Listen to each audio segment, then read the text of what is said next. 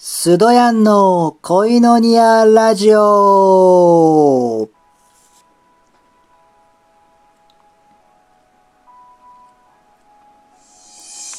ハレルヤこのラジオでモットーとしている聖書の言葉は、伝道者の書11章1節どうも、神様に愛されている男、スドヤンです。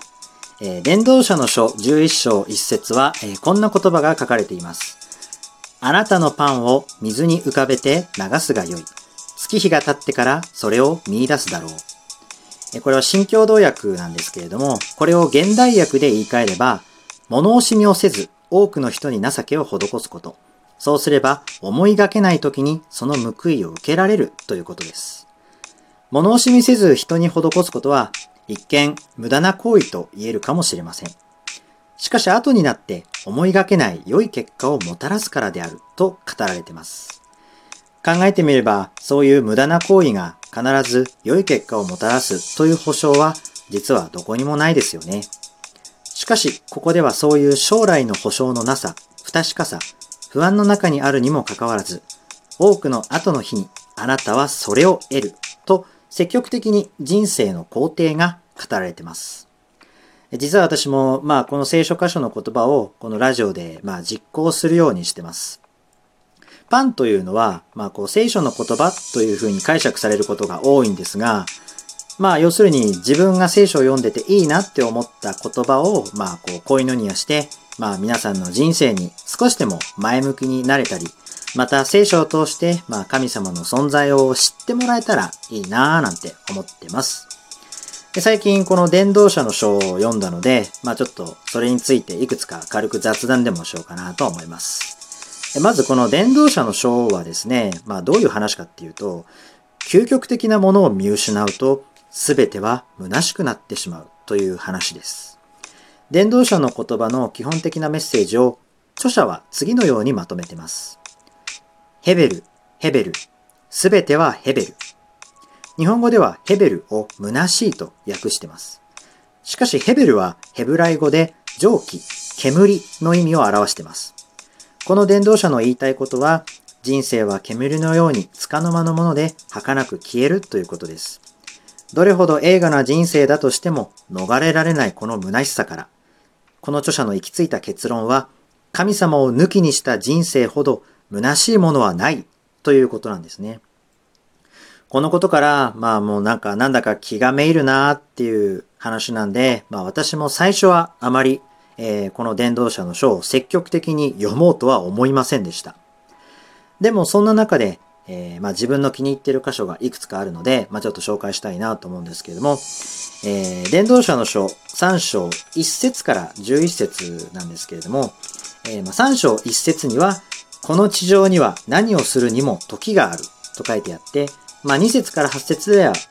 えー、まあ、いろんなパターンのね、何々するとき、何々するときっていうふうにいろいろ書いてあるんですけれども、そして最後に11節神のなさることは皆、時にかなって美しい。神はまた、人の心に永遠を思う思いを与えられた。しかし、人間は神のなさることを初めから終わりまで見極めることはできない。えー、最近この時という言葉が好きなんですよね。こう神様を抜きにして考えてしまうと、まあこう2節から8節のような、こう、これらの時が起こると、まあ意義が見出せず、虚しさを覚えてしまうかもしれない。しかし神様は全てを知っている。これまでの出来事やこれからのことも良いタイミングで与えてくださるんですよね。神様を知ると、なぜあの時自分にこの出来事が起きたのかっていうのもまあこう、時が経ってから、まあ理解できるようになりました。自分もそんな経験をしてきましたし、またもちろん、未だにあの出来事がなんで自分に起こったんだっていうふうにわからないものもいくつかあるんですけれども、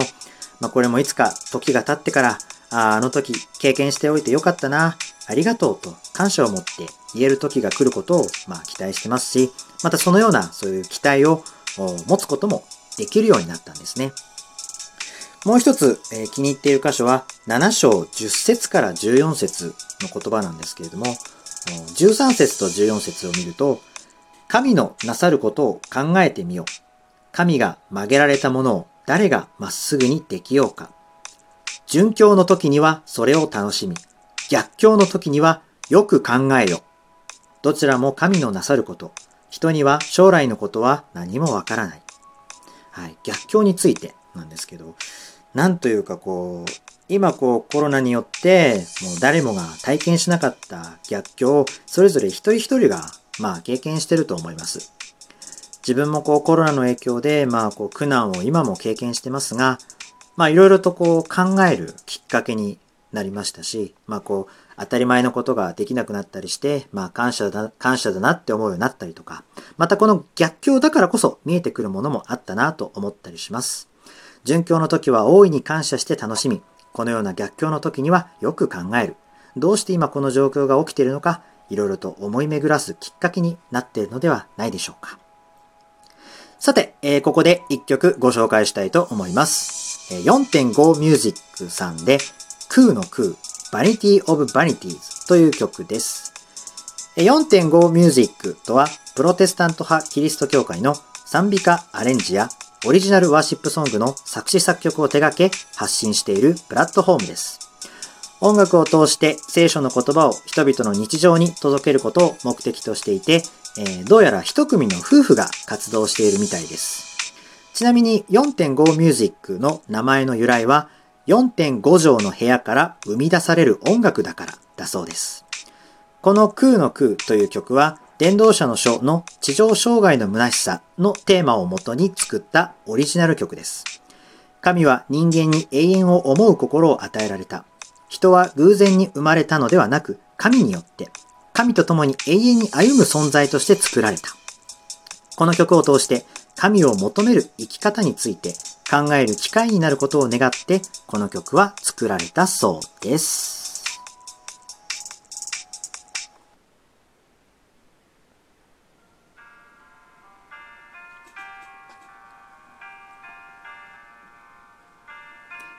それではご紹介しましょう。4.5ミュージックで空の空、バニティオブバニティーズ。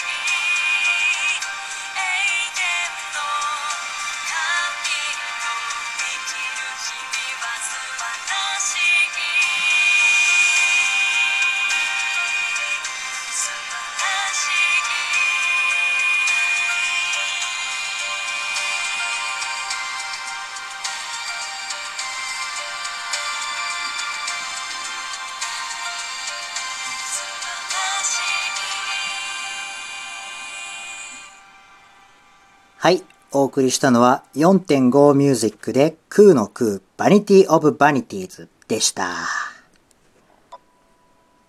はい。えー、4.5ミュージックは公式 YouTube チャンネルで自身の曲を配信しています。また先月にはこれまで配信してきた曲をまとめたアルバムが各種音楽配信サイトからリリースされております。えー、詳しくは4.5ミュージックの公式ホームページ、またはインスタをチェックしてみてください。はい。えー、ということで、今日はまあ、こう、電動車の書について、まあ、自分が感じたことを、まあ、ちょっと雑談しました。まあ、これを聞いて、えー、まあ、何か考えるきっかけになればいいなと思います。えー、それでは、えここまでご清聴誠にありがとうございました。